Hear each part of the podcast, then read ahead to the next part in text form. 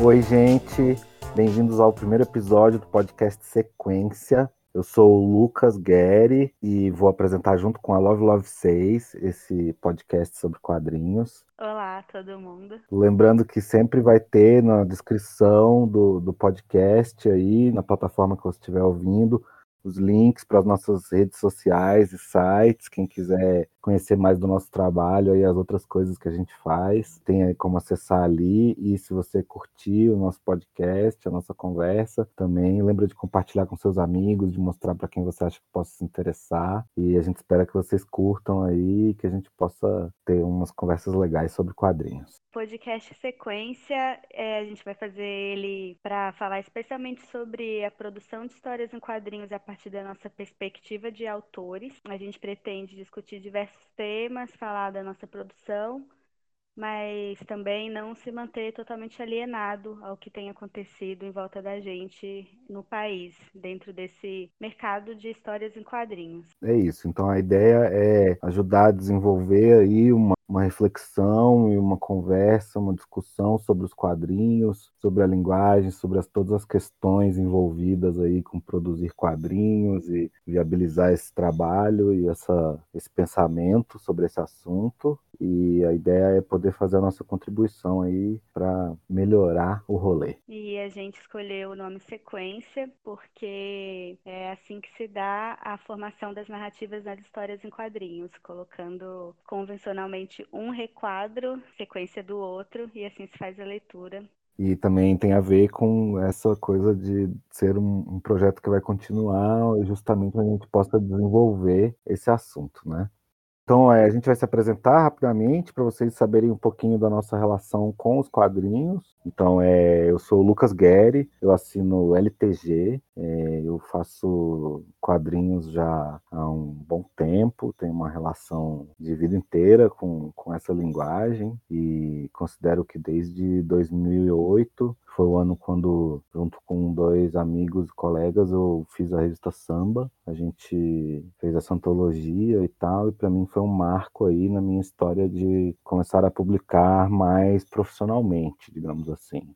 Antes disso eu já tinha uma produção, mas eu considero ali o ano de 2008 como um, marco no meu, na minha passagem por esse, por esse caminho mais do profissional aí. E desde então eu publiquei muitas coisas, a gente manteve durante alguns anos o projeto da samba, que depois virou uma, um selo e tal, um, tinha um site também, um, um blog tipo, que fazia sentido na época. Mas desde 2013, 2014, por ali, eu tenho focado mais em publicar coisas individuais minhas, tanto digitalmente quanto de forma impressa. E o meu trabalho mais conhecido, que eu já estou me dedicando há vários anos, são as quadradinhas. São uma série de tirinhas diárias, que já soma mais de 1.500 tirinhas, onde eu trabalho principalmente questões da linguagem dos quadrinhos, essa exploração dessa da micronarrativa ali, da tirinha, né, da, da história super curta, não tem um tema fixo, um personagem, né? Eu não vou muito nessa direção, não é exatamente um trabalho de humor e tal, né? Eu vou tô mais pensando nessa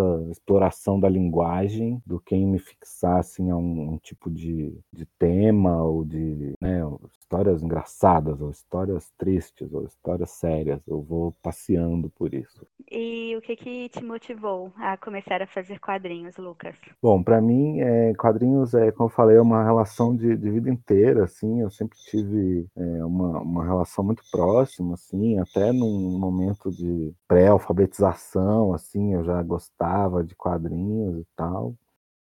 E eu tive essa sorte de ser filho de artista, de ter um contexto onde eu sempre fui incentivado a desenhar e também a ler os quadrinhos, a minha experiência de leitura, por mais que eu leia diversos tipos de coisas, livro, literatura, poesia, quadrinhos e tal, sempre foi bem focado em quadrinhos. E então para mim foi um processo assim quase natural mesmo de, de conseguir usar essa essa questão do desenho e da narrativa e da minha relação muito afetiva ali com os quadrinhos para transformar numa produção minha, né? Eu trabalho também com outras áreas e tal, né? Que é uma forma, também são áreas que me interessam e também é uma forma de, de viabilizar a minha vida aí, financeiramente, profissionalmente. Eu trabalho com design gráfico, com produção gráfica, com audiovisual, mas quadrinhos sempre foi, assim, uma das principais coisas e um, um desejo fazer.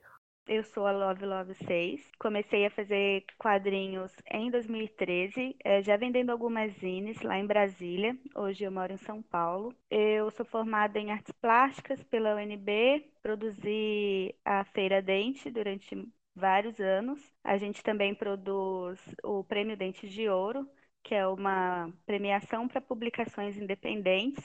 A gente tem essas categorias fixas de quadrinhos e zines faço freelancer, presto esses serviços de ilustração também, menos do que faço meus quadrinhos e vendo os meus livros. Eu sou uma publicadora independente, então eu não, eu não publico por meio de editoras, eu faço todo esse trabalho de edição, financiamento e distribuição do meu trabalho. E o meu projeto mais popular é A Garota Siririca, que é uma comédia erótica. Fiz ela de 2013 a 2015. Inclusive, eu comecei a publicar no site da revista Samba, que a galera da Samba acolheram bastante essa minha pequena geração de autores brasileiros lá em 2013. E agora eu publiquei por último a minha história em quadrinhos Sheilocca, que é uma distopia feminista. Acabei de publicar em dezembro. E o que, que te motivou aí para fazer quadrinhos ali, quando você começou a fazer e tal? Como é que foi essa, esse processo? Para mim, é, os quadrinhos, assim como a autopublicação, eles se apresentaram para mim como possibilidades de me comunicar melhor com as pessoas. Então, eu percebi que, por meio das histórias em quadrinhos, que são uma linguagem super acessível, no sentido de que elas são facilmente inteligíveis para a pessoa leitora, é, não, nem sempre acessíveis economicamente, mas a autopublicação é uma forma, inclusive, de compensar isso, né? E eu publiquei muitos zines também, antes de publicar em formato de livro. E eu percebi que tanto fazendo os quadrinhos quanto publicando e distribuindo em formato de zine, eu conseguia comunicar as minhas ideias e as coisas que eu precisava dizer de uma forma muito mais eficiente com o público, com amigos até, do que se eu, por exemplo, tentasse fazer um textão no Facebook. Então, foi por esse potencial incrível de comunicação, histórias quadrinhos e essa, esse formato democrático e autônomo da Zine também. Foi o que mais me atraiu. Eu sempre gostei da linguagem também, né? Eu não sou uma super leitora é, assídua de histórias em quadrinhos, especialmente por questões econômicas, mas consumo bastante coisa também, assim. Consumi também ao longo da minha adolescência, na minha infância. É, acho que uma, um ponto interessante, assim, é que essa pequena diferença de, de geração, assim, entre a gente, já... Eu li muito quadrinho, fui um leitor muito voraz e, e li muito tudo, assim. Só que tudo que tinha lá, quando eu tinha 12 anos, sei lá, era diferente do tudo quando você tinha 12 anos, né? Eu sinto que a galera, inclusive, quanto mais jovem, mais teve essa relação com o mangá, né? E que quando, quando eu tinha 12 anos, o mangá ainda não era uma coisa assim, tinha pouquíssimo assim do que saía. Tava, saiu Akira, aquela Maia, a garota sensitiva, tal, mas era meio raro assim, né? Eu fui descobrir me relacionar com o mangá muito depois, né?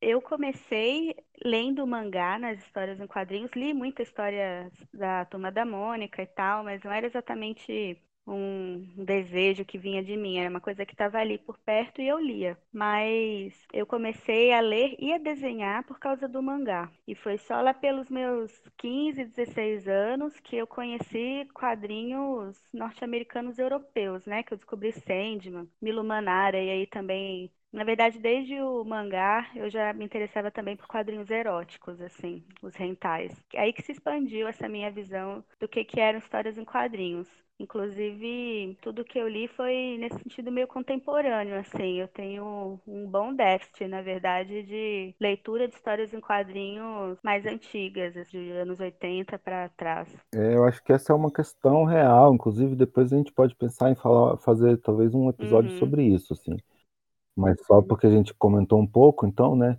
Acho, por exemplo, para mim lá quando eu tinha 12 anos, ali, não tinha um caminho ali, né? A Turma da Mônica acho que continua sendo essa primeira coisa que o leitor de quadrinhos brasileiro recebe ali super na infância e tal na escola a gente tem e tal. Só que para mim era muito isso, ah, era a turma da Mônica, e daí depois o caminho era, tá, Disney, super-heróis, e daí também tinha os, uns gibis assim, mais menos adolescentes, supostamente mais adultos, mas que faziam muito sucesso. Ali tinha a Med, tinha os nacionais lá, né? Tinha a Chiclete com Banana do Angeli, tinha a Piratas do Tietê da Laerte, o Geraldão do Glauco, enfim, tinha várias publicações desse nicho, né? E eu sinto que, que para as gerações mais novas ali, que, que experienciaram isso já nos anos 2000 e tal, já foi meio da turma da Mônica pro mangá direto, né? É, inclusive, na verdade, quando eu frequentava a banca de revistas para comprar os meus mangás, que ainda não era, é, isso era começo dos anos 2000, essa disponibilidade de scans, de digitalizações, né, de quadrinhos na internet, não era justamente uma coisa massificada da forma como é hoje, tão acessível. Então, quando eu frequentava as bancas de jornais para comprar meus quadrinhos, já não tinham mais essas revistas dos quadrinhos brasileiros. Não tinha mais chiclete com banana sendo vendido. Então, eu também fui descobrir as histórias em quadrinhos brasileiras bem depois de que eu descobri o mangá, os quadrinhos norte-americanos e os europeus, na verdade. É, o meu déficit de leitura é maior ainda né, entre a produção nacional, que vem antes desse momento em que eu mesma comecei a fazer quadrinhos. Acho que essa também é uma característica da minha geração de autores e das mais novas também. Isso é louco, né? É, é acho que inclusive quando a gente fez, quando a gente fez lá samba lá em 2008, tinha alguns outros projetos, né? Eu fiz junto com o Gabriel Mesquito, Gabriel Góes, a gente fez a revista Samba que virou o selo, né? E a gente estreou ali em 2008. Um pouco antes da gente, tinha um pessoal lá do Rio, da Tarja Preta, tinha o Alex, que fazia prego, mas. e que também que já estava um pouco antes da gente ali com a samba, mas não muito, entendeu? E antes disso, assim, teve um, teve um certo vazio, sabe? Entre, entre essa fase onde a galera da. da essa, essa geração da, da chiclete com banana, piratas e tal, conseguiu viabilizar essas publicações de banca, e depois teve um. ficou um vazio ali, né? Teve uns projetos esporádicos, né? Teve uma revista que foi importante que foi a Front, mas que eu acho que inclusive hoje em dia pouquíssima gente conhece. Nem sei se você já chegou a ver uma, uma dessas, mas assim, foi uma revista onde, por exemplo, o Marcelo de Salete publicou quando ainda era mais jovem. Eu não vi, não conheci essa revista e inclusive acho que vale mencionar que eu vi a samba, a primeira samba na Kingdom Comics, que foi essa única comic shop brasileira durante muitos anos e eu lembro de ter visto a capa da primeira samba lá e aí em 2010, quando eu já estava dentro da universidade fazendo as plásticas, eu apoiei a segunda edição da samba. É, acho que foi ali que a gente se conheceu, né? Acho que foi uma. A gente foi em alguma aula de desenho, falar sobre quadrinhos. Enfim. Então, é, acho que esse pode ser inclusive um assunto a ser explorado aí, essa história relativamente recente dos quadrinhos brasileiros aí. Então é isso, assim, acho que dá pra galera ter uma noção do, do nosso, do nosso trabalho, da nossa relação aí, tanto como autores quanto como publicadores, né? Agora a gente pode comentar um pouquinho sobre alguns assuntos da atualidade aí relacionados aos quadrinhos é, no Brasil, né? Vamos. Em termos gerais, assim, a gente vai acabar falando bastante sobre essa questão dos quadrinhos no Brasil, né? Então, nesse, nesse período aí que a gente está vivendo, desse governo Bolsonaro, né, tá tendo muitas dificuldades para a cultura e arte em geral, né? E, naturalmente, é, acaba sobrando para os quadrinhos, né? Quadrinhos ainda são uma, uma linguagem, assim, que é, ainda está num lugar muito marginalizado. Quero dizer, tem muito quadrinho de internet que bomba e tal, mas, ou seja, nesse sentido tem um apelo até massificado e popular, mas ainda é muito percebido como uma coisa menor ou menos importante ou menos séria, né? Como, por exemplo, a gente pode ver como existem poucos, poucas políticas públicas voltadas para quadrinhos no Brasil, poucos editais, poucos concursos e premiações. Eu gosto de mencionar o Márcio Júnior, né, no podcast do Raio Laser, em que ele falou que os quadrinhos brasileiros estavam vivendo uma era de ouro de produção, assim, nunca se produziu tantas histórias em quadrinhos tão variadas no Brasil, mas a era de ouro é bem no figurativo, porque economicamente o mercado editorial e de histórias em quadrinhos em geral, ele nunca esteve pior.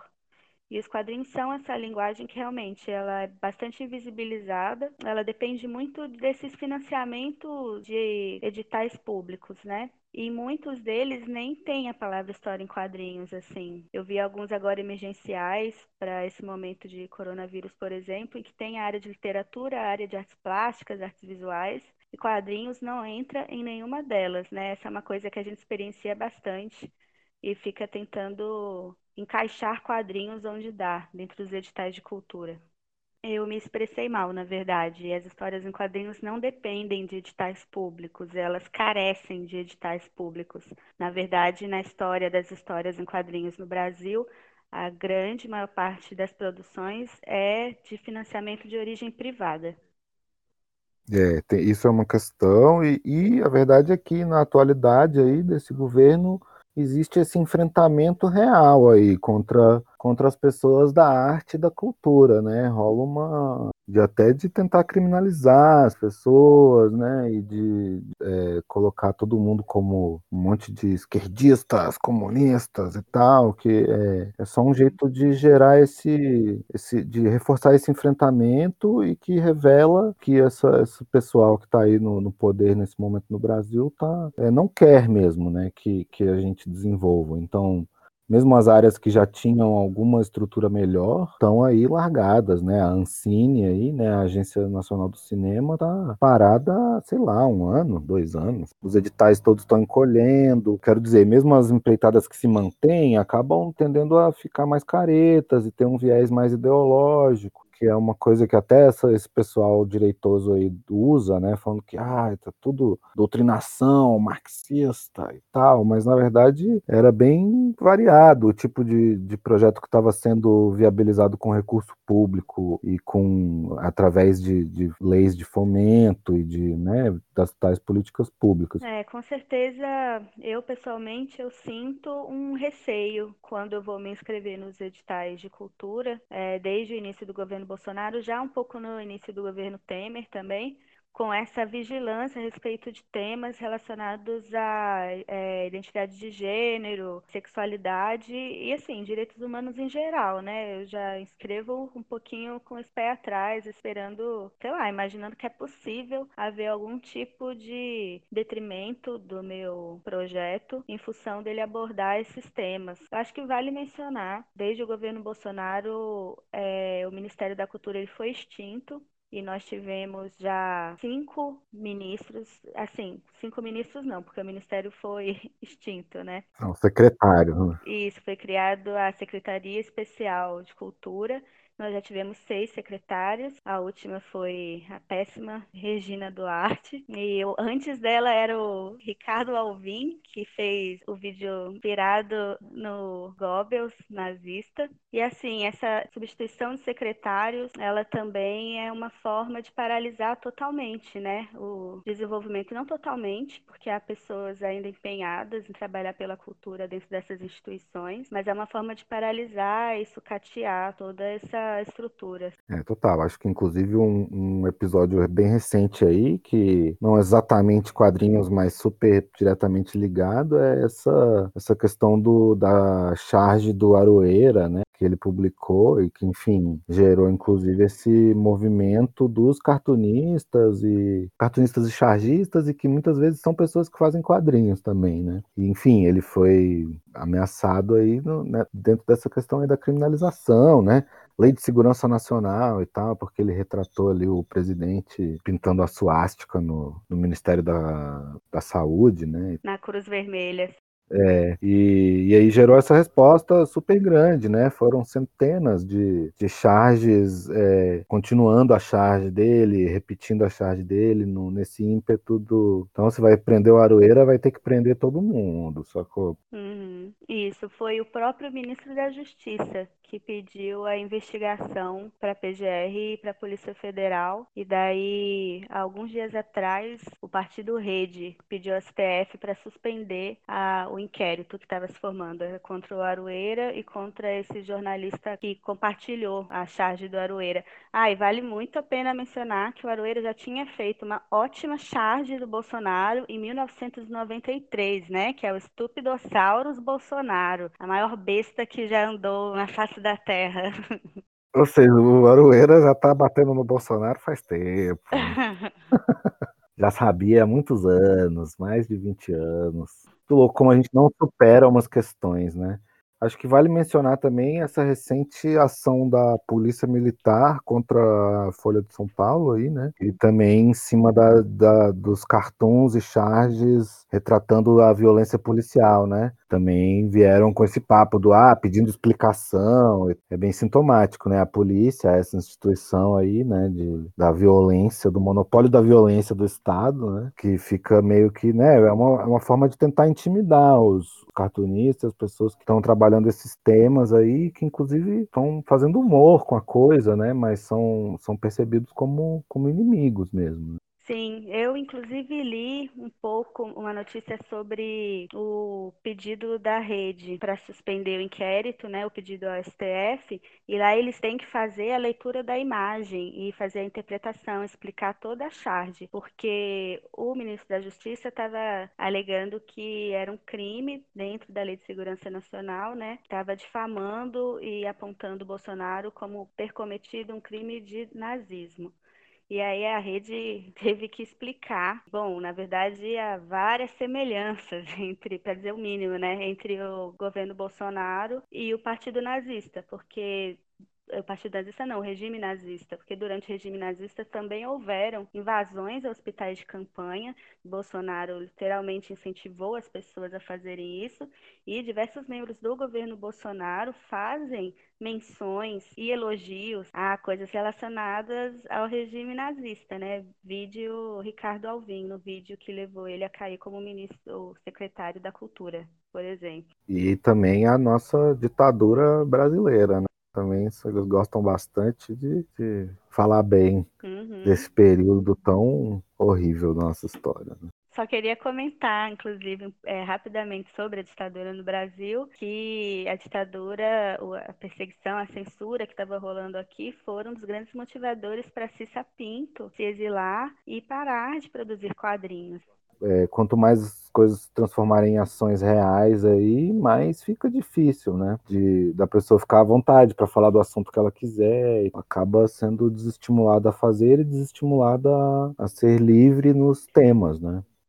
Se não fosse o suficiente, é, todas essas, essas consequências geradas pelo governo Bolsonaro, a gente também está vivendo o momento da pandemia de coronavírus. E isso está afetando brutalmente o setor de cultura, a área de cultura no Brasil, economicamente e socialmente também, né? Porque as duas coisas andam juntas. O governo Bolsonaro e a nossa quarentena são temas indissociáveis agora. Cara, a quarentena é, está sendo muito mais longa e muito mais difícil, também pela forma ruim do governo de lidar com, é, com a questão da pandemia, né? Uma das consequências da pandemia e da quarentena, é, especialmente pela necessidade do isolamento social, foi o cancelamento de muitas feiras e eventos, né? A gente ia ter esse ano, por exemplo, o Festival Internacional de Quadrinhos, que acontece em Belo Horizonte bianualmente. E era um grande evento que a gente estava super ansioso, eu acho que toda a comunidade de autores. E a nossa própria feira, Feira Dente, também precisou ser adiada, entre várias outras. E eu, pessoalmente, dependia muito da venda dos meus livros que aconteciam nessas feiras. Para o publicador independente, como eu, era a principal forma de distribuição que eu tinha, porque eu viajava para diversos estados, eu tinha um roteiro de feiras anual para ir. É, acho que essa é uma coisa que, que eu compartilho bastante também. As, as feiras e eventos de, de publicação e de quadrinhos também eram o meu principal é, momento de distribuição dos meus livros, né? E eu acho que é uma, um impacto real, assim, quero dizer, acho que muitos autores e autoras estão nesse lugar do independente, está fazendo os próprios livros e tal. E isso de não ter esse, esses momentos de, de, encontro e de objetivamente de vender o trabalho faz um impacto muito grande, né? Também é isso, à medida que a, esse circuito de feiras e tal foi se consolidando nos últimos 10 anos, mais ou menos, isso também era uma forma de um estímulo, né? A pessoa sabia, ah, eu vou lançar meu zine, minha, minha revista, e aí eu vou para o festival tal, pro, para a feira tal e vou vender e vou para outra cidade e de repente sem ter essa possibilidade o que restou é tipo a lojinha online que ainda é limitada né? Quero dizer algumas pessoas vão conseguir usar melhor outras não né? É, muitos produtores dessas feiras e eventos estão tentando né se esforçando muito para tentar criar algum tipo de versão virtual das feiras, mas até agora o que a gente tem observado é que é realmente um desafio bem difícil, assim, porque é isso, não gera esse engajamento e, em geral, a estratégia é tentar convencer as pessoas a acessar as lojas individuais de cada um dos autores que teriam os expositores das feiras virtuais, mas aí cai justamente nessa questão, né? É, às vezes as lojas não são totalmente fáceis de navegar e às vezes tem autores que nem têm suas próprias lojas, na verdade, lojas virtuais. É, e, e não, não chega a suprir, né? O, o, ideal era justamente ter a loja online, caso você quisesse, e ter a feira presencial, né? Uhum. O, quero dizer, tem umas, algumas coisas que os eventos virtuais podem conseguir suprir, algum, por exemplo, debates, diálogos, apesar de que nunca é a mesma coisa, né? O encontro presencial, ele sempre é mais interessante e porque ele também envolve toda uma outra questão do contato humano e tal. E, ela, e elas se somavam, né? Elas não eram exatamente é, duas coisas, o, o, digital e o, e o presencial, né? O online e o presencial, eles não, não é tipo ou um ou outro. O, o ideal, quero dizer, o, o melhor é ter as duas possibilidades, né? Ou, enfim, quanto mais possibilidades, melhor, né? Enquanto artistas, né, pessoas que trabalham com cultura no Brasil, a gente tem que fazer muitas coisas. Dificilmente alguém está conseguindo se sustentar especializado em só um tipo de serviço ou produção. A gente faz de tudo estão havendo, na verdade, alguns lançamentos de editais emergenciais de cultura em diversos estados. Todos eles vêm com essa palavra emergencial, que eu acho interessante, né? É uma forma que os governos dos estados estão tendo de reconhecer que a galera da cultura está totalmente ao léu, assim. Eu acho interessante também esse caso que aconteceu em São Paulo. Recentemente foi suspenso um edital de cultura e a pessoa que pediu pela suspensão alegou que não fazia sentido dar essa grana é, em caráter emergencial para os artistas e produtores culturais, porque normalmente nós já fazemos coisas de graça online. Justamente, a maioria desses editais que estão sendo lançados em caráter emergencial são para produções online, em formato de oficina à distância, curso à distância ou apresentação coisas assim. E, de novo, nenhuma delas menciona quadrinhos nunca. É um problema, né? Porque essas coisas vêm muito também com essa, com essa questão política, é um jeito de, de reagir. Isso aí é sinal de que tem grupos e, e pessoas pressionando os governos e tal para fazer essas coisas, né?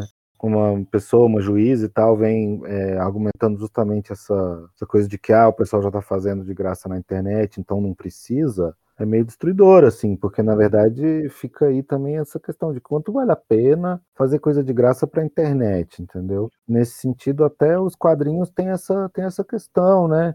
De que ah, quadrinhos têm uma, uma acessibilidade média, quero dizer, uma pessoa sozinha, eu posso aqui com um material simples e e eu consigo produzir os meus quadrinhos e publicar eles na internet, né? Mas é, essa é uma coisa que a gente ainda não resolveu, né? Que como é, como é que a gente transforma esse esse público e ah, porque muita gente tem quadrinhos online, publica super um material bom e isso, e é super amplo e variado, tem muita gente fazendo coisas muito diferentes nessa onda do, do quadrinho gratuito na internet, e a maioria das pessoas está num lugar ali onde ainda não, não consegue exatamente viver disso ou viabilizar totalmente o trabalho através disso, né? Então, é, não adianta. Muita gente tem lá milhares, dezenas, centenas de milhares de seguidores, e isso não necessariamente está vendendo milhões de cópias de livros e recebendo altos convites para publicar em jornais, revistas, editoras batendo na porta. Não é bem assim, não, né? É, acho que essa, esse é um tema que a gente pode fazer um episódio todo sobre essa discussão. É, eu só queria fazer uma correção do episódio aí do edital é, cancelado que eu mencionei. É, quem fez o pedido para o edital ser suspenso foi um produtor cultural.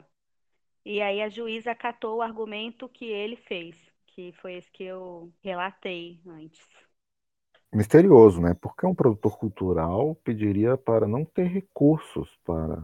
Pelo que eu li, ele achou muito muito pouco especificado quais seriam os critérios é, do edital, que, na verdade, a gente se inscreveu num edital de cultura lá do DF, que também tem esse caráter emergencial, e nós tivemos essa impressão de que foi mal escrito, né, no sentido de que ficou muito aberto algumas especificações de como seria julgado os projetos, que tipo exatamente de projeto eles estavam esperando receber, os formatos dos projetos. A gente achou meio estranho, na verdade, a redação.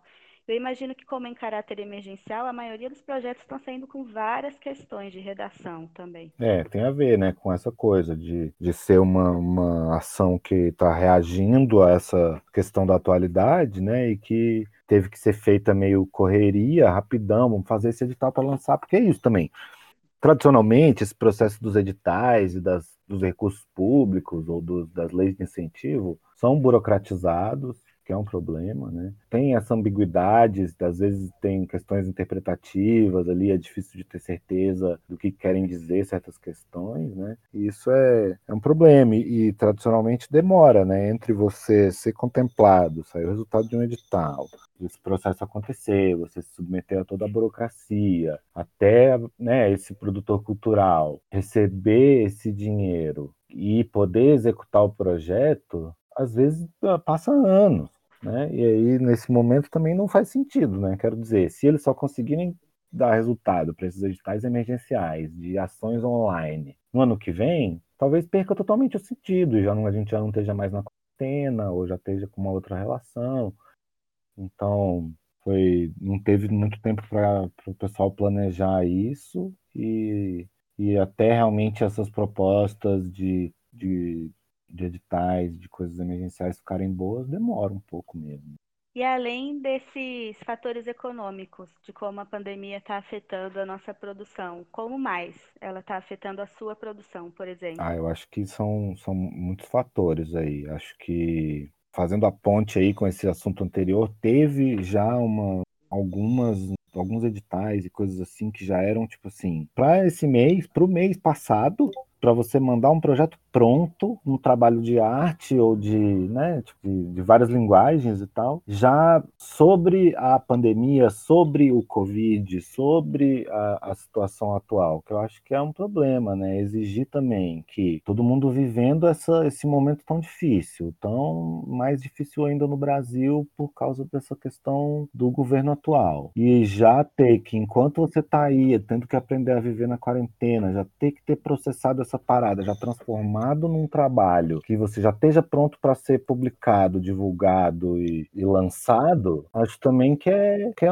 que é meio, meio demais, assim, né? É, quero dizer, a gente precisa de um tempo para processar as coisas, a gente precisa poder também fazer de uma forma que seja relativamente tranquila e saudável, né? Então, cada artista e cada aí, aí focando nos quadrinhos, acho que tem uma galera que está conseguindo ser produtiva e falar do assunto que tem uma galera que está super paralisada e tendo dificuldades de dar continuidade, sim. Talvez eu me colocasse mais próximo desse grupo aí do que está tendo dificuldade, sabe? Recentemente eu tive várias mudanças no meu cotidiano e tive durante muitos anos um espaço de ateliê coletivo, que era onde eu ia trabalhar, onde eu tinha meu estoque e que com esse período da pandemia a gente encerrou porque deixou de ser viável, né? Porque tinha um custo, né? Era uma casinha que a gente alugava e compartilhava. Então eu voltei para casa com a minha estação de trabalho e tal, com todos os meus livros que estão aqui, mó bagunça entulhada. Tem um grande estoque de livros que eu não sei quando é que eu vou conseguir vender. Eu não estava super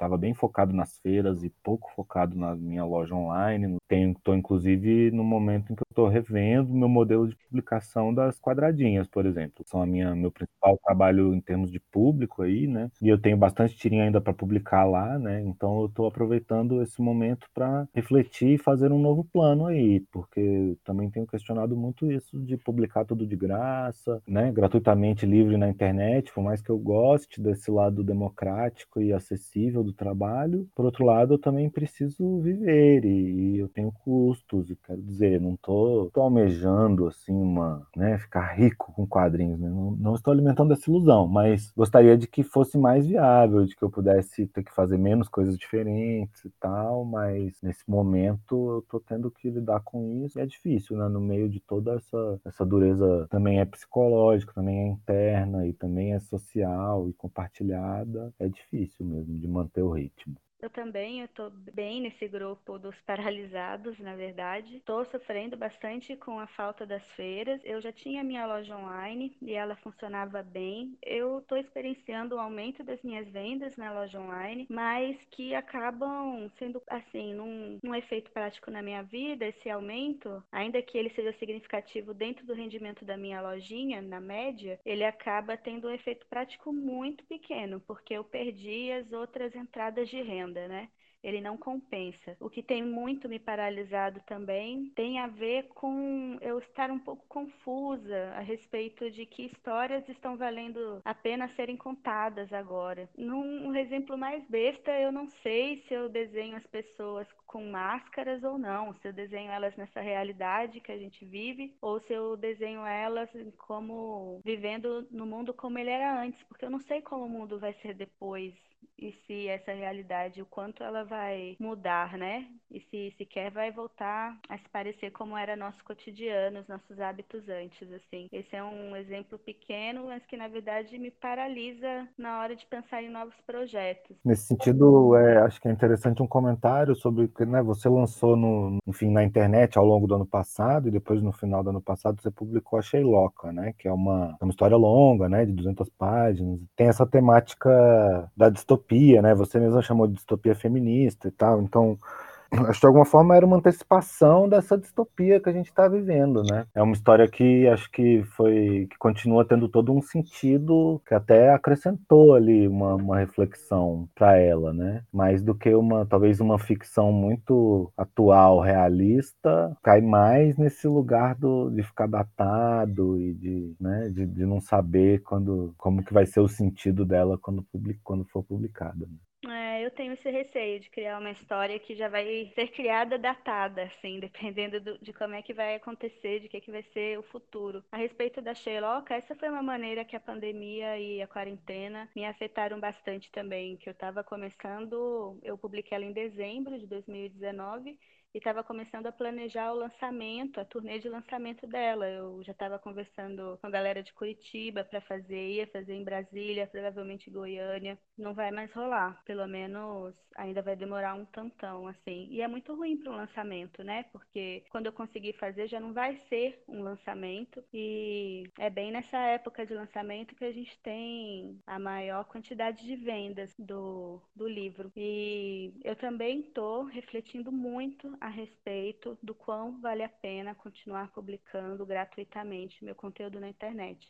Eu sempre fui bem defensora e argumentativa a respeito de, de como eu acho importante disponibilizar conteúdo gratuito online, mas nesse cenário que a gente está vivendo, tanto por questões econômicas quanto por várias outras questões, e eu poderia fazer um episódio inteiro só sobre isso também, tenho muito o que falar. Estou passando a rever as minhas estratégias de produção e, de certa forma, de sobrevivência também, e que tem tudo a ver com a forma como eu vou continuar disponibilizando o meu trabalho e tentando continuar dando um rolê independente, né? Eu nem sei se é possível dar outro rolê agora que não seja esse, na verdade. É, né? Tipo assim, é, é, acho que é importante lembrar aí que, tipo assim, que a gente, como autores independentes, quero dizer, nesse sentido de autopublicadores, né? Estamos aí publicando as nossas próprias coisas, tendo nossos próprios projetos editoriais, ao mesmo tempo não estamos fechados para a possibilidade de uma editora, né? Mas a verdade é que são, são raras as oportunidades de bons negócios com uma editora, né? Não, na verdade, não tem tem nenhuma editora me oferecendo nenhum mau negócio. Nenhum bom. É, muito menos um bom negócio, mas a tendência é que se aparecer uma proposta é que seja, né, tem essa, essa conta. Ah, se eu for publicar com uma editora, eu vou lançar, vai ter mais cópias do meu livro, eu vou poder focar mais no meu trabalho de autor, não vou precisar ficar cuidando de distribuição e de vendas online, porque talvez a editora assuma essa, esse papel aí de intermediar, é para isso que serve também, né? Mas a verdade é que fazendo nesse modelo que a gente mesmo é próprio editor e tal, né? É um jeito de mais do resultado financeiro final ficar com o próprio autor, né? Então, quer dizer, eu faço meu livro e eu mesmo vendo e tal, eu consigo vender menos cópias do que uma editora conseguiria vender, muito provavelmente sim. Mas uma editora iria me pagar no máximo 15% daquele meu livro. E se eu estou vendendo o meu livro que eu faço, eu estou ficando com 100%, né? É, no final, eu consigo ter um livro mais barato do que se eu tivesse num esquemão de editora, e que mesmo assim, que mesmo vendendo menos cópias, no final, se eu somar o que em dois anos eu vou ganhar com o meu livro de mil cópias independente, é mais do que o que eu conseguiria ganhar com o meu livro de 5 mil cópias para uma editora, sacou? E acho que vamos encerrar então, que a gente iniciou vários assuntos aí, ficou várias sugestões de assuntos para próximos podcasts. Quem ouvir a gente depois e quiser sugerir temas ou dizer se gostou de algum dos temas que a gente falou aí também, é, sintam-se convidados a interagir, por favor. E é isso aí. É isso. Esse foi o primeiro episódio do Sequência. É, nas descrições de onde vocês acessaram o nosso podcast haverão os links, tanto para os nossos sites, onde vocês podem ver mais do nosso trabalho trabalho quanto para as nossas redes sociais. Compartilhem com os amigos e as amigas. Comentem aí pra gente. Mandem mensagens falando o que vocês acharam é, da duração, dos temas também, como o Lucas disse. A gente aceita todas as suas opiniões, se vocês derem gentilmente. Até o próximo episódio do Sequência. Tchau, tchau. Tchau.